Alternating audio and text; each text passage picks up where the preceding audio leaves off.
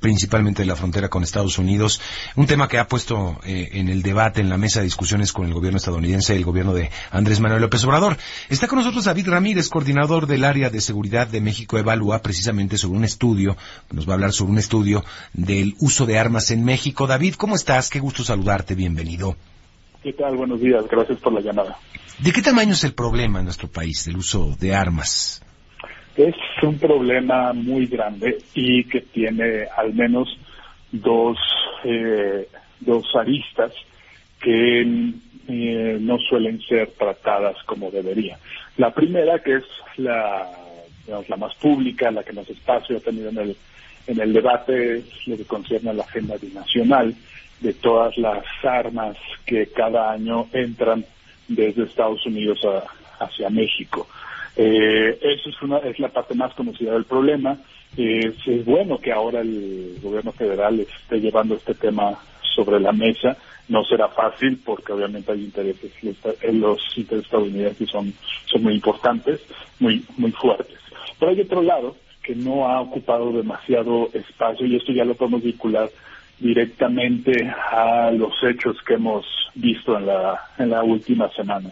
Y es eh, qué hace la federación y los gobiernos estatales para eh, controlar la proliferación de armas de fuego dentro del, del país, sobre todo las armas eh, pequeñas, de pequeños calibres, no estos grandes calibres que, que vemos que se utiliza el, ejército en, en, los enfrentamientos, sino armas pequeñas.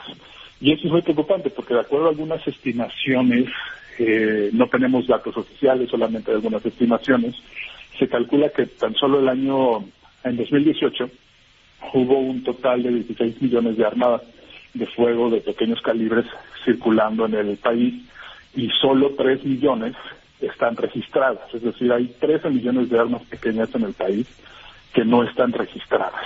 Entonces eso nos habla de un, grave problema que no se está atendiendo. De, o sea, es una cantidad de eh, increíble de, de, registro contra no registro, ¿no?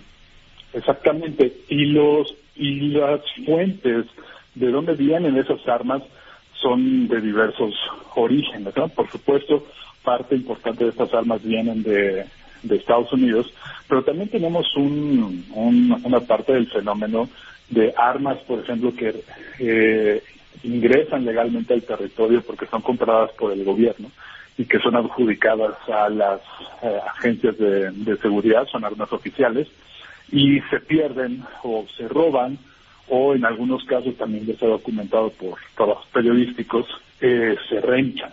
¿no? Entonces todo todo esto es, es algo que no debería de, pasar y, y, al menos el gobierno debería de tener la capacidad de poder eh, contener esto, prevenirlo y, detectarlo de manera de manera temprana. E insisto, esto no solamente es eh, tarea del gobierno federal, sino también de los gobiernos estatales y ahí es donde todavía nos está haciendo eh, lo que se necesitaría al respecto. Eh, es, eh, en tu opinión, es adecuada la relación que se está estableciendo con este tema en particular con el gobierno de Estados Unidos, la exigencia por parte de México de tratar de controlar más el envío de armas, o se trata de un asunto de, de, oferta y demanda? Y eh, si no entran por Estados Unidos, pues entrarán por otro lado.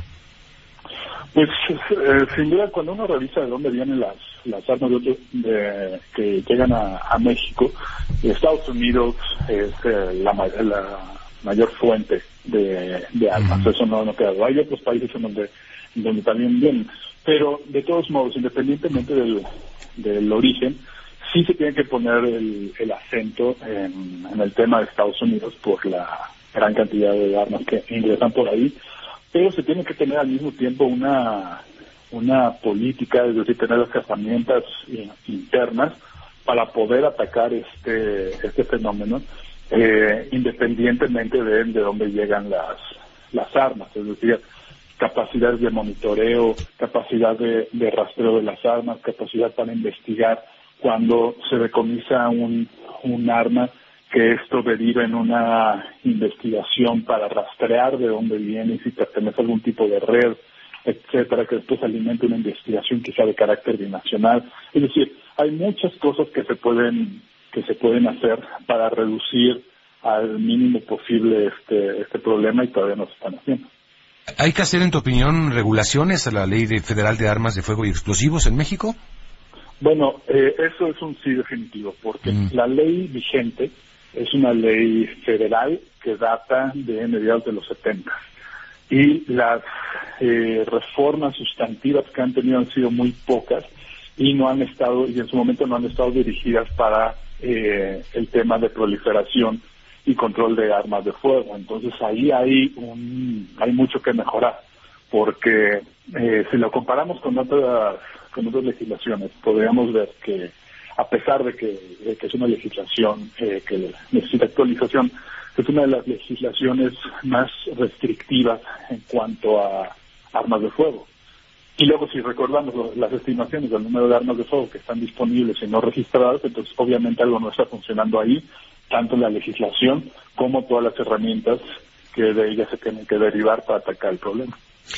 Yo ante el aumento de la inseguridad, que era un tema que hoy se debatía en la mañanera y que hemos visto también en muchos delitos eh, del fuero común, el robo a, a casa habitación, en transporte, yo he visto y te lo debo decir, más compañeros, amigos, incluso gente que nos escribe en las redes sociales, que dicen, bueno, ¿qué debo hacer? ¿Armarme o no armarme? Estoy por comprarme una, una pistola. y te lo digo porque también el tipo de, el fenómeno ha ido creciendo no solamente eh, en, en, en, en, los robos, en los delitos, sino el cómo se ejercen esos robos. Cada vez son más frecuentes el robo con pistola, cada vez más frecuentes eh, también que eh, pues se lastime a las víctimas eh, y la gente está pensando, pues yo de plano me voy a armar, aunque hay una política del gobierno de que el desarme y que te vamos a dar plantitas por armas y todo ese tipo de cuestiones, pero eh, la realidad eh, nos está llevando también a los mexicanos a, plantearnos si no tenemos que estar armados,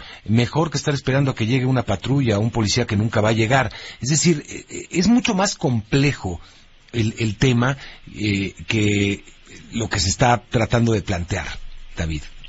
Eh, mira, hay, ese es un tema que ha estado muy estudiado en, diversos países, en específico en Estados Unidos, porque no, no olvidemos que si bien Estados Unidos eh, es un es un país en donde eh, el uso de armas de, de fuego es bastante ¿no? protegida por la Constitución. También hay grupos que durante mucho tiempo eh, han estado trabajando a favor de, de mayores restricciones eh, para la venta interna y también la venta externa de armas. Entonces eso ha generado muchísima información al respecto de, todas las opciones que hay y los distintos discursos a favor y en, y en contra. Y en específico, la idea de que armar a los individuos, al ciudadano común y corriente, es flexibilizar los criterios para tener un arma como una medida de autoprotección, ver que un sí, me está perdiendo la comunicación con David Ramírez, coordinador del área de seguridad en México Evalúa. Bueno, pues eh, eh, bueno, vamos a dejarlo ahí. Creo que el, tema del estudio estaba prácticamente ya eh, discutido con David, así que le agradecemos por haber estado. No me pude despedir, David, pero bueno, vamos a hacer una pausa. Son las nueve de la mañana con 38 minutos. Fabio.